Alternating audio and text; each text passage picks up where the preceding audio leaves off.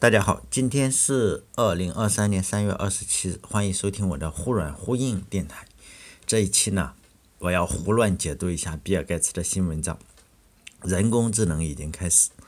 文章呢就在比尔盖茨自己的网站上，我看国内有翻译的，就是 Gates Gates Notes 点 com 哈，就是他讲呢，他在他的一生之中见过两次。让他印象深刻的革命性演示就是技术演示。一次呢是一九八零年，当时呢比尔盖茨接触到了图形用户界面哈，就是每个现代操作系统的先驱吧，包括 Windows。呃，他为什么要加这句话？因为苹果老是说你他妈抄我的，实际上还不是是吧？我我也是瞎猜的啊。我们以小人之心度君子之腹。当时呢，他说。呃，他和向他演示的人坐在一起，那一个人呢叫做查尔斯·西蒙尼。查尔斯·西蒙尼就是一个才华横溢的程序员，在我以前做微软电台的时候，我讲过他哈。呃，查多少期我忘了，反正我曾经有段时间一直讲微软，就讲过这个家伙。呃，他是一个匈牙利人。如果我们知道的话，就有一呃程序员的话应该知道哈，有一个命名法叫匈牙利命名法，就是他的作者。呃。他先发明的匈牙利命名法，就是怎么去 I 代表，这个这个整数啊，什么什么那个。如果你如果是程序员，应该能听说过哈，或者现在现在已经不用了，现在不用匈牙利命名法了，所以还真的不好说。呃，他他是第一个还是第几个？反正花了钱上天的人，就去国际空间站。呃，反正有钱嘛，这人很有钱。然后去了之去了一次之后，就念念不忘那个感觉。我我看过他，他说呢，哎，上了天之后啊，看着就很爽，是吧？上天的感觉很爽。然后他又去了一次二刷嘛，就是去去过的科技的人还是挺多的，包括 Ubuntu，呃，有一个 Linux 发行版本的那个投资人吧，Ubuntu 南非的一个富翁，哎，他也。他也上过天，就是有钱嘛，有钱的人家搞这个，好像后来还有哪里？日本有一个，日本是做衣服，优衣库，我不知道是不是优衣库，反正是一个做做衣服的这个人，也也上过天，呃，日本人，就这个人上了两次，好像是，据我所知，就是自己花钱上两次的，就是他哈，就跟听我电台的一个哥们儿，有有些人就是说，你念念不忘的事情嘛，就我一个哥们儿。听听我电台，叫红薯，海南的啊，嗯，不是中国很出名的计算机网站那个不是啊，不是那个，他是海南的，这个他喜欢上了一个女的，这个女的叫三三零，呃，我搞过他的红薯外传，就第一次没追上，可能过了几年之后又觉得不行，再去刷一遍，再去二刷刷，然后他又去追了一次三三零，二拒又拒绝了一次，这个。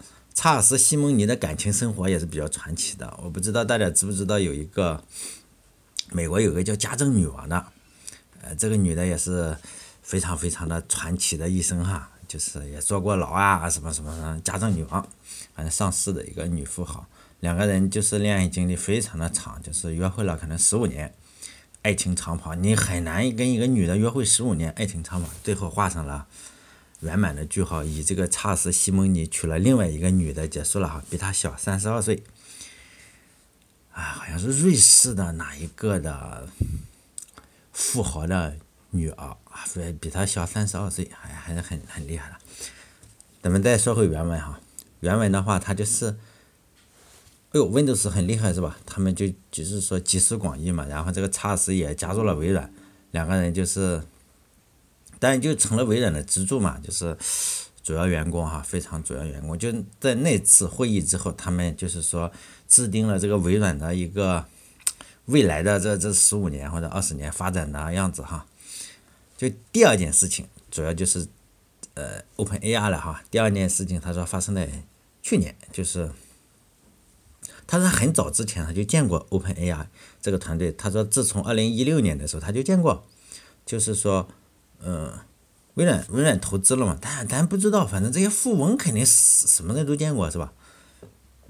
然后他们就稳步的就进步啊。这个比尔盖茨对他们有很深刻的印象，就是在二零二二年的时候，就去年，比尔盖茨就对他们的工作感到非常兴奋嘛。于是呢，这个比尔盖茨就给他们一个挑战，就说呢，你训练一下，训练一下你们这个人工智能啊，看看能不能通过这个大学的生物的这个课程，生物学的考试。然后，呃，你的训练他不能说，哎呀，你给我复制粘贴是吧？就是说没有没有经过专门培训的问题，看看你能不能哈。就比尔盖茨他所选择这个生物学呢，是因为这很难，它不仅仅是说。不像历史哈，历史的话，比如说哪一年你你攻攻占了哪里，这个是死的嘛。但是生物的话就不是，就是说呢，要求对这个生物学进行一些批判啊，或者是什么。但是咱们这里不允许批判啊，你只能记住。中国的考试经常，唉，我们不允许批判的。我们是就是我们这里考试的特点就是说，哎，你又错了，是不是？我给你减两分。哎呦，你看你又错了，我也给你减几分，就这样。我们叫什么？就折磨你。我们这个考试是折磨你，就是说，如果比尔盖茨认为你如果能够做到的话，就取得真正的突破了哈。比尔盖茨认为这个挑战两三年他们肯定搞不定，没想到他们几个月就搞定了。就在六月时候布置的，三个月之后九月份，然后比尔盖茨再见他们的时候，就就就就问这个那些问题嘛，问 GPT 说你这个这个。呃，考试是吧？你给给考个试嘛，然后出了六十多道多项选择题，我们做选择题，然后他答对了其中的五十九道。然后呢，还有说，呃，为考试中有六个开放式的问题写写答案，然后他们还让一个专家，比如说老师啊，去给这个也不知道的情况就给打分嘛，然后 GPT 得了五五分，就非常厉害，就是最高分，相当于是。你你上大学生的话，可能获得就是 A 加加这个这个成绩就非常厉害。一旦呢，他他们他就知道他很厉害了，就问了一个非科学、非呃科学性的问题，说如果一个小孩啊生病了，啊，对对对，好像是一个小孩生病了哈，就是说你有你你给这个父亲说点什么，比如说小孩得了感冒或者得了什么，你你你给写段话，然后呢，他就写了一个深思熟虑的答案。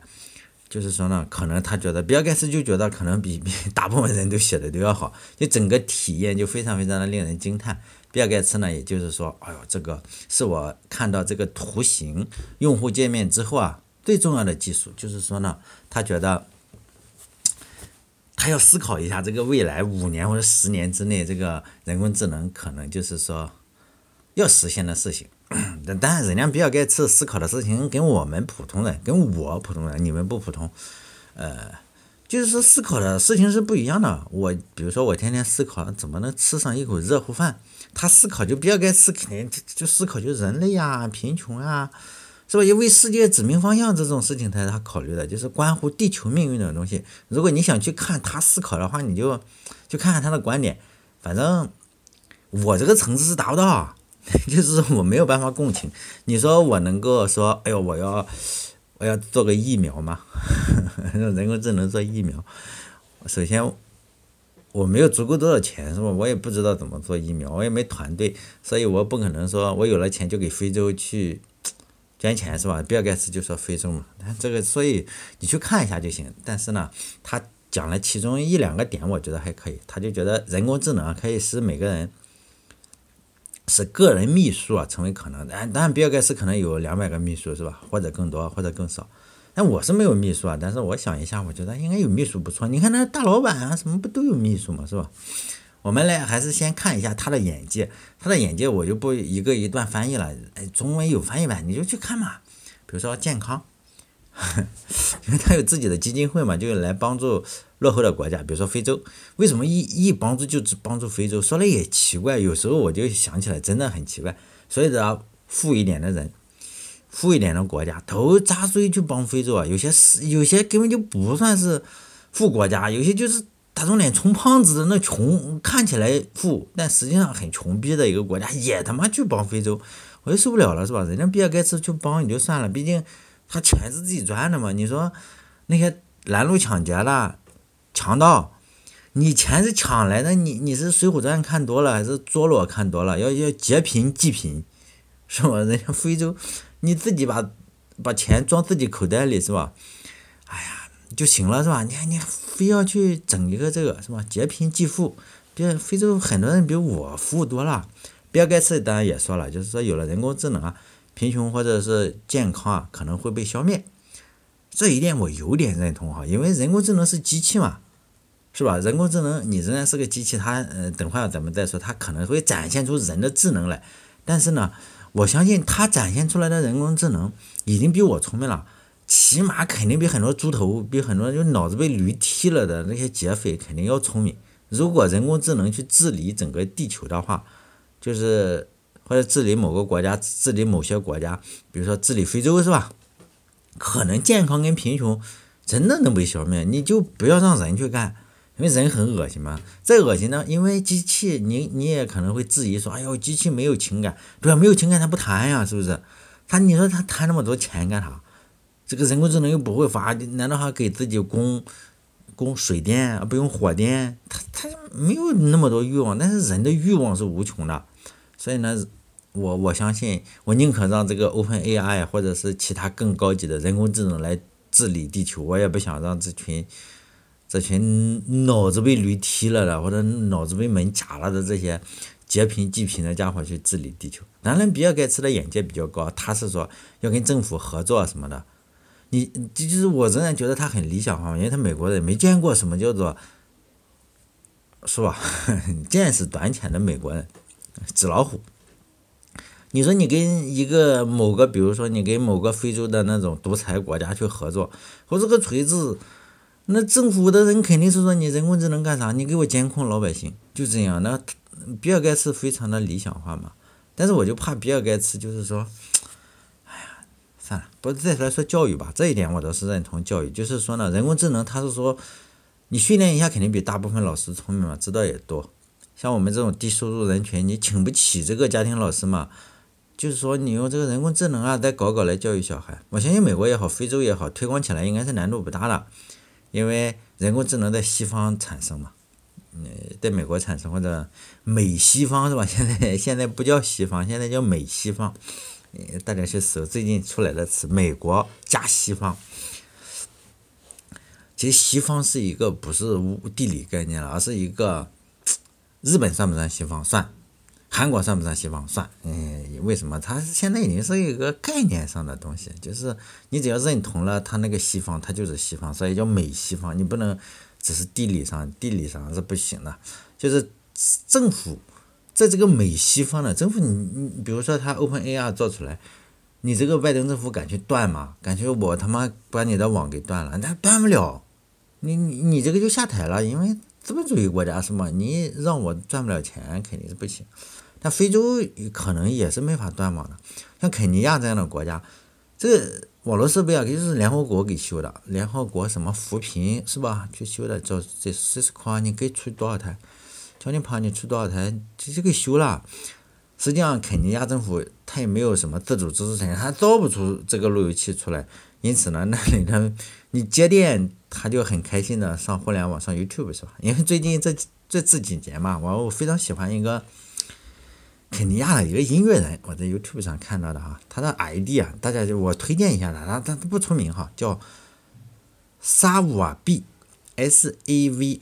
I O U R B B 就是蜜蜂的意思，沙沃 B，呃，他现在就是说也比较出名了，六十万的订阅量还可以哈，就是一个一个玩音乐的小伙子，玩音乐的乐队吧，这主要是小伙子，他的表演就是在非洲的农村，哎，实际上说实在的，我小时候的农村跟他是一样，包括现在的农村也跟他一样，就是说，你如果说那不是非洲，哎呀，你说是我老家，也真的看不出来，也就是说，呃，路那个。土路呀，这个这个呃什么石棉板那种板呀，那就是很很很很破，叫什么很落后。你你一看能看出落后，跟我老家几乎一模一样。我是几年前看到的，他弹什么电子琴，他最著名的就弹电子琴。有时候我看他表演，我就觉得他的表演是不是就胡乱弹的？真的胡乱弹，经常是把自己的眼然后捂住，然后系一个布啊，然后捂住眼，就在乱弹。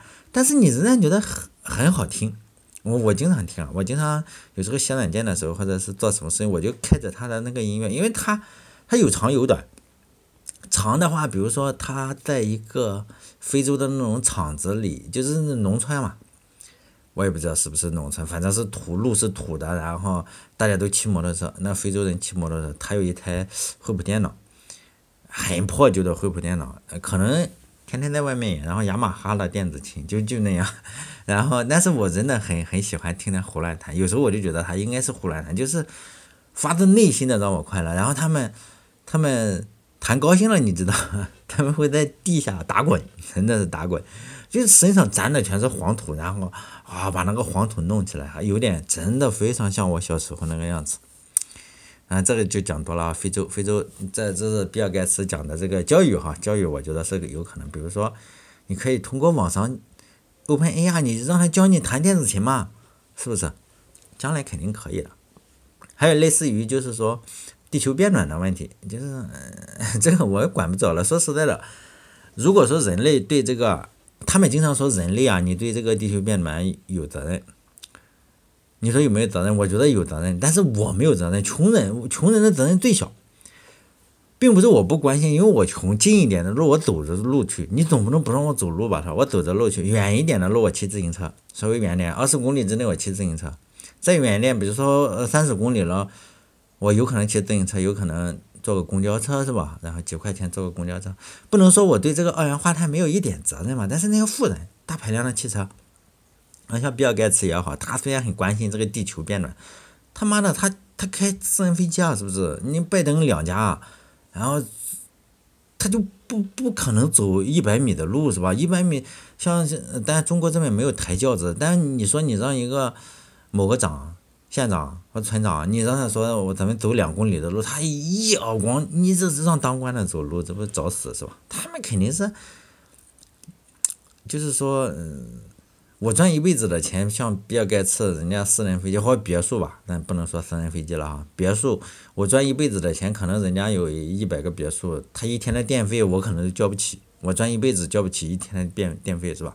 所以地球变暖我就不考虑，就交给 OpenAI 去表呃考虑是吧？别说地球变暖了，就算地球它突然变烫了，人都死了，我认为我造成的也非常少。为啥呢？我 我简直不是说我不想造成，没有能力造成，是吧？毕竟变暖是因为什么？可能地球上的红太阳太多了是吧？得死一批，地球说不定能变凉快一点。比如说我。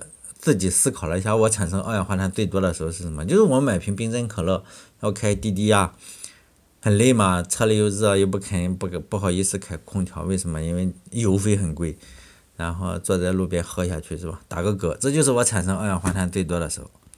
但是他说了另外一个，就是说个人助理这件事情，我觉得对所有人，尤其是对穷人来说。尤其是现在哈，你你别说，你不要乱看瞎媒体上瞎报道，媒体上他就说人工智能要取代你，取代我个屁！先取代先取代领导，为什么要取代我？是不是？你不要害怕那个人工智能会取代你，就是说呃，可能让你吃吃屎也吃不上热乎的。你看媒体上就去渲染这种东西，不要相信这种屁话。我给大家分析一下，为什么是这样？就是中国的人工智能也就这么回事。但你不要先发火，先听我讲完，是不是这个理？就中国呢，有有文字的历史，有两千多年的历史嘛。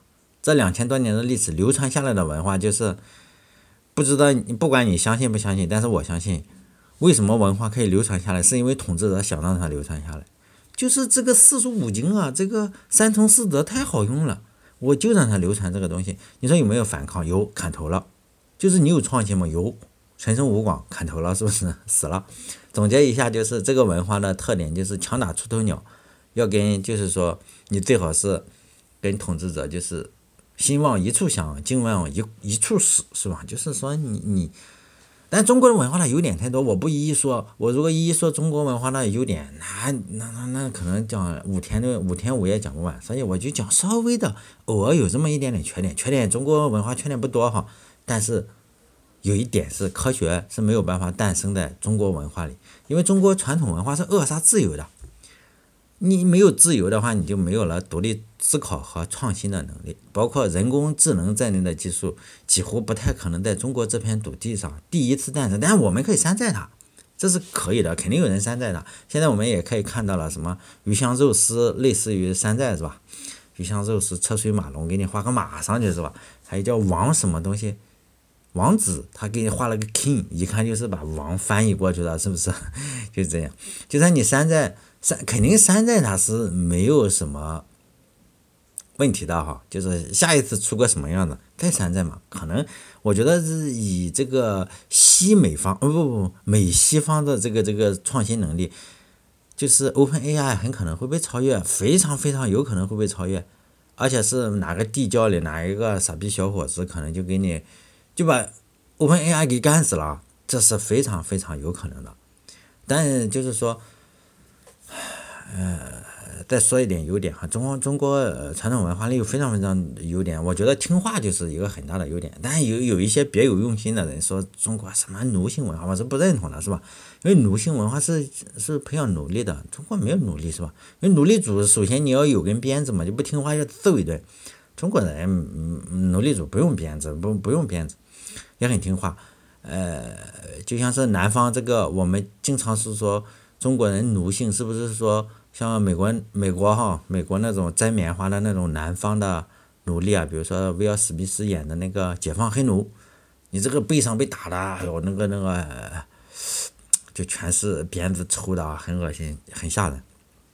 因为奴隶跑的话，是真的要被抽鞭子了，但中国人很少被抽鞭子，说实在的，你只要吓唬他就行。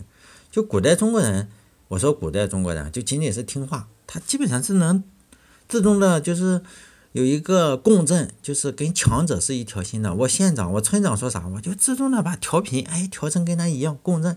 但奴性文化的特点是你只要不创新，让干啥干啥，就是我一这一辈子棉花不烦。比如说我这一辈子棉花打一辈子螺丝。这还会发自内心骄傲，就说啊，你看我做的棉花多好，是吧？稳定，我这工作稳定，虽然赚钱不多，但很稳定。为啥？你这棉花年年有，你打螺丝，螺丝有的是，你打去呗，稳定。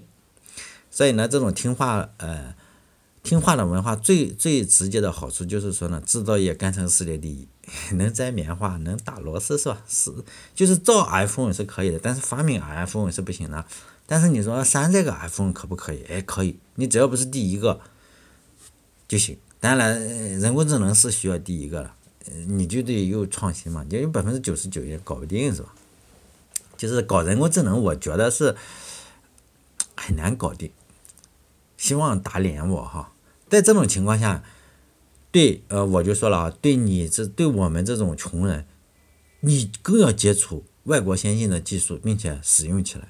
就谁最害怕外国的先进技术呢？就是你自己要清楚，谁不让你用，谁严防死守，谁他妈怕进来，就是那批人是最害怕外国先进的技术的。如果你用了外国的先进技术，那就相当于来狼来了，你知道吗？狼来了，就是说那群人也害怕，也是狼来了。那么美西方狼，然后他来了，他要比同伴跑得快嘛？你你你狼要吃掉那些同伴嘛？而跑得最慢的，就是那个。是吧？这这，你的老板，比如说你老板，如果你看《红楼梦》的话，你就会发现这样。因为我没有见过上层人，上层人，但我只能看看这种《红楼梦》啊，或者什么《红楼梦》。我相信大家都应该看过《红楼梦》，至少你听说过吧？你就会发现上层人跟下层人想法是不同的。上层人那个年代就开始用洋货，比如说那个贾宝玉的那个丫鬟，里面不止贾宝玉啊，贾宝玉的丫鬟。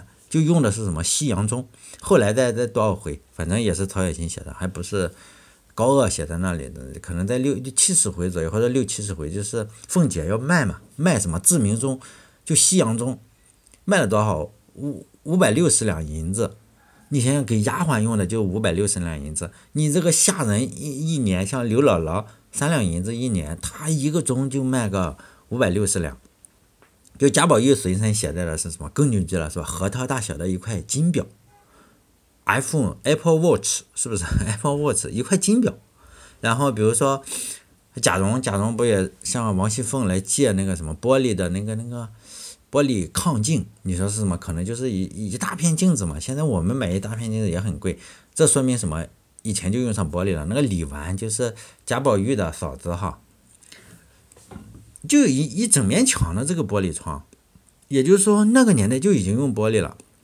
然后后面方官就唱戏的那个方官，可能后来就是说娶了袭人，我不知道，我按不是说，哎呀，这个这就不说了，反正方官跟袭人应该是在一起了，就发现了，就是他他发现他说，呃，宝玉啊，你喜欢喝啥酒是吧？葡萄酒，你知道吗？在那个年代，人家就喝拉菲一九八二了，就是你看看，也就是上层人在大清那么落后的时候。是吧？嗯，我说拉菲就是我心目中最贵的葡萄酒啊，因为我喝不起葡萄酒，所以我如果错了，大家不要见笑啊。你说贾宝玉是不是喝了拉菲一九八？我不知道，因为在我心目中那个拉菲一九八一口一万块是吧？这就是说，我我我是不知道了，请大家不要见笑哈。就是贾府用的是什么呢？贾府你看药药品不是说中医多好，但是贾府用的是以夫纳 以夫纳这种西药。他也不用，但是他也用中药，他也中西医结合，效果好，是吧？但有听众你可能会说，这都小说，就算是小说的话，你要相信啊，曹雪芹也要见过呀，曹雪芹要见过志明中，你想想，那可是大清哎，他一定要见过这个志明中，要见过葡萄酒，否则你怎么写的？写在这个什么里？也就是说呢，在大清的上层，在闭关锁国的大清的上层，上层人是不会闭关锁国的。因为因为为什么？因为我级别太低啊，我没有见过你们上层人生活是什么样子的，我只能推测。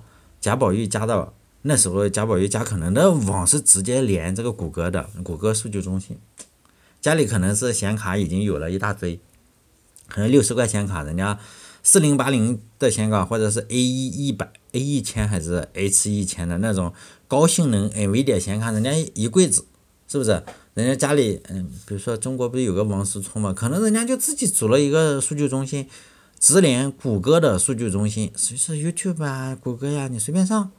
然后呢，我们这个 Chat GPT 来来源代码给你开开，给自己组一个，自己玩。所以这是非常有可能的，大家有没有想过？非常非常有可能的。虽然你用不上，但是呢。嗯，人家会用得上是吧？贾宝玉会用得上，所以呢，你就不要傻傻的一说用谷歌，哎呦，我不敢用，那里都是有毒的信息。妈的，你搜有毒的，当然是有毒的。你，哎呀，真的是，哎呀，所以呢，我希望就是说，贾宝玉能用，你应该创造条件也要用。当狼来的时候，贾宝玉为什么不容易死呢？因为他开的保时捷，他呼的一声就跑了，是不是？比你快。其次呢？他不但要自己开保时捷，还防止你骑自行车，还防止你骑摩托车，直接把摩托车给你禁了，说这个污染环境啊，地球会变暖，你就信以为真了，就心甘情愿用腿跑，那狼可不吃你嘛，是吧？最后呢，他还怕你用腿跑的，还有可能他汽车抛锚了，是吧？还跑得比他快，他就把你忽悠瘸，比如把你腿打折什么的，是吧？就这种心眼子很坏的。总之呢，你要相信，当你不想用。Chat GPT 或者用不上谷歌或者用不上 YouTube 的时候，你要相信贾宝玉怀里有一个洋人造的金表，知道吗？然后人家贾宝玉可能掏出一个打火机，咔点一个烟，是不是？你还在那里说，哎呀，钻木取火环保，然后你在那钻木取火。但最后呢，我还是希望大家用上 Chat GPT 或就是或者有比 Chat GPT 更更干什么？更牛逼的技术，你也尽量想办法用上。没有，就是说不要用不上，你也不要害怕。人家说，哎呦，你人工智能最后疯了，因为什么？因为抢我抢我的这个 这个这个这个活，是吧？就是说，怕人工智能害你打不了工了。尤其是现在很多妈叫什么？我认为嗯叫自媒体吧，是吧？吓唬你，他就吓唬你，打不了工了，不挨老板骂，是吧？你是怕不挨老板骂，你就没有过不好这一天，还是怎么样？哎呀，取代不了你的工作，倒是能把你老板的工作取代掉了。这个毛病你应该改是吧？我不是最近最近嘛，老黄就是 NVIDIA 这个老黄采访了 OpenAI 的创始人之一的音频啊视频视频在网上都有。听完之后我就思考了一下，我觉得。上几期我讲的这个东西还是有点错误，我就自己修正哈，我也得自己修正，非常幼稚的错误。就是我，因为我一直在用 GitHub 那个 Pilot，那个那个导航员啊，就是说写软件，我经常写个注释，然后它自动帮我生成，我就觉得很好，因为我写不了快速排序，它康康的给我把自动排序弄起来。而且我也不会起变量名，你跟他说一说，他自动给你起个变量名，这很好。就采访中那个那个创始人，就是那个有点好像是祖籍是俄罗斯人，就头发已经秃的差不多了。创始人之一，他就说嘛，Chat GPT 啊，不 GPT Four，GPT 四增加了很多什么视视视觉的东西。就他说呢，这个人的大脑有三分之一是与视觉相关的，我不知道啊，他说的，我也不懂我我觉得人大脑就一块是吧？就他说是至少三分之一是与视觉相关的。因此呢，GPT Four 它也是说第一个阶段是通过文字呀就认识这个世界，就认识这个世界，它读很多的东西就是用来精确的认识这个世界，或者你投不能说精确，就是你给他什么样的料，他就会根据你喂养的它这些料来认识这个世界，这已经很厉害了，叫 Chat GPT。他说呢，GPT Four 就下一个阶段，下一个阶段是什么我也不知道哈，感觉这个人好像也不是很清晰，因为他说是什么，他说这个东西也让他感觉到震惊，他说他已经从业二十多年了。他说：“本来呢，OpenAI 仅仅是模仿一下神经元，因为他觉得呀，这也没什么，因为人类有很多很多的神经元，他们就搞了很多很多的神经元，就是说软件去模拟它神经元。然后你们看有那么多参数啊，是数千亿个参数。起初的时候他说他也没什么想法，因为算法也就那样，以前也跑过，也就试一试嘛哈。然后就为为这个，就是 OpenAI 那个 ChatGPT 很多的资料。”结果他也是惊讶，结果在很多时候表现上他也惊讶。就创始人讲了，就是他很震撼。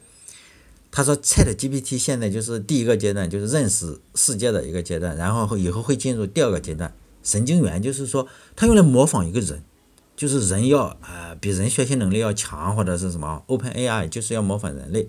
但采访者就是老黄，为什么是老黄？就 NVIDIA 的创始人、老板，然后就五岁移民台湾，然后怎么样子啊？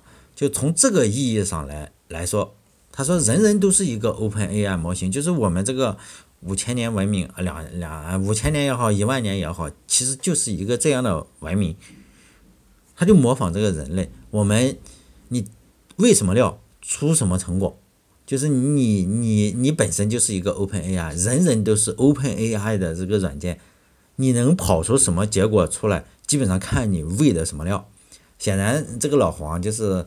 因为他要卖显卡嘛，现在不是跑在显卡上吗？就是 A A 一百还是 A 一千？我看了一下，十万块，我吓得裤子都掉了，是吧？我现在想，怎么整个四零八零？哎呀，怎么骗点钱，抢点钱就治一个，是吧？以前我买过一零八零，一零八零 Ti T I，然后发现啥也没干就落后了，哎呀，很很很郁闷，是吧？现在又想整个这个，说不定买回来又是啥也不干，反正主要还是穷啊，主要还是穷。但是我确实很想治一个回来试试。就他他的意他们的意思呢，就是人人都是一个 Open AI 模型，就是这个软件就模拟的人类，你喂什么料出什么成果。显然老黄喂的料比较好，是吧？如果你关注高科技的话，你就会发现媒体上经常瞎扯淡。他说：“哎呀，你看美国的华人这么厉害，我们中国人肯定可以超过他。”为什么？确实啊，美国的华人是一股在高科技行业中不可忽视的力量。除了这个老黄，NVIDIA 的老黄，什么蔡明介呀，还有赛灵思的那个彭胜利啊，博通的陈福阳呀，或者农企 AMD 的那个苏苏之峰是吧？苏妈，就这样。但我也不是强行认他们同胞，他们认为我是个狗屎是吧？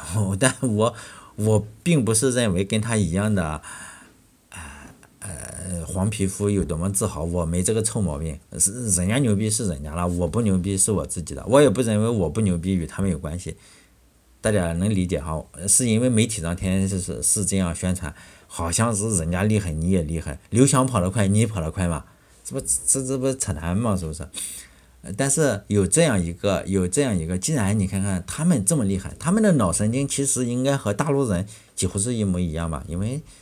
因为像这个，嗯嗯嗯，像这个叫啥蔡明介，或者是什么，他就出生在大陆呀，出生在重庆啊，啊，好像是吧？好像是他说两岁，不是不是不是这个，是蒋尚义，就蒋尚义，就是台积电的那个研发总裁，他是出生在大陆，他两岁就搬家嘛，搬家是吧？就就转进转进台湾，然后在台湾读的什么台大或者是什么，然后又去斯坦福或者普林斯顿，反正就就这样，然后。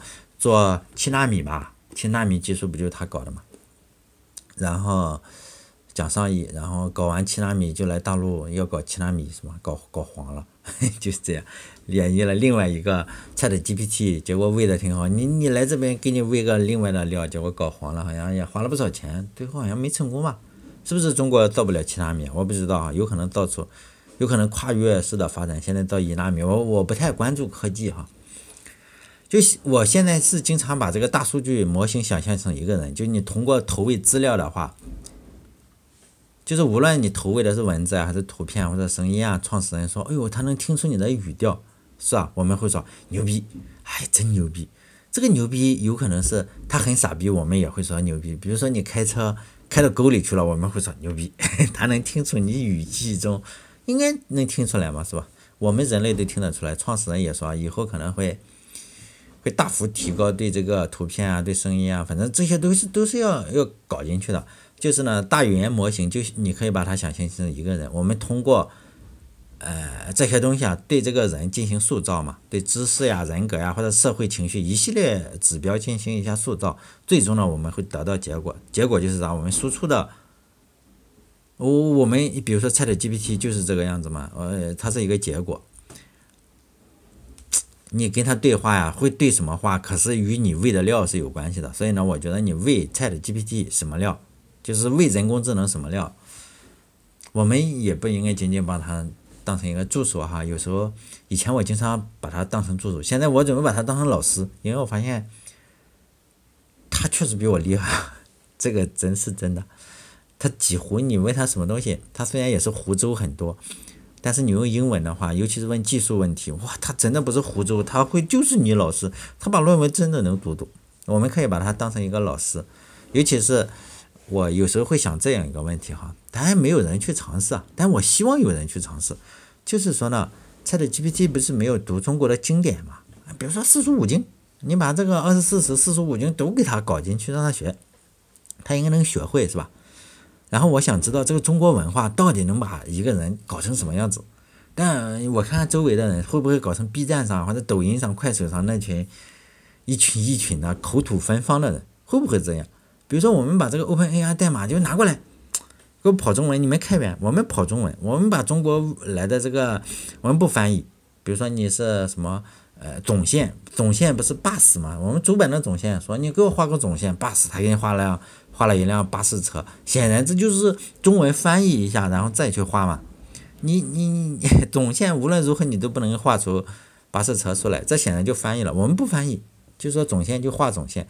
就说呢，只投喂中国的这些文字，看看到底出不出来什么东西。比如说，你把四书五经中，哇，有那么多浩如烟海的文字，秦始皇烧这个山那个山，每个朝代都山，我们就把这些文字全给它搞进去，喂进去，再把什么微信呀，不现在十亿人、十四亿人用微信嘛，导进去，这几年的反正它还都不存在，搞进去。什么抖音、快手、知乎、微博全给搞进去，什么人民日报、新闻联播全给搞进去，让这个 ChatGPT 把所有中文都给学一遍，然后最后出来是个什么东西？我真的非常想知道，会不会出来的就是我周围的人，比如说听我电台的一些人，哇呀，骂的好嗷嗷骂。我经常是认为，真的是非常非常有可能，像追着我骂个四五百条的这种人，是吧？他们就读的中国传统经典，即使他没有读，但是呢，他耳濡目染的就是这个样子。ChatGPT 如果学中文会不会学成这样？我真的很好奇。好嘞，这一期到这里，再见。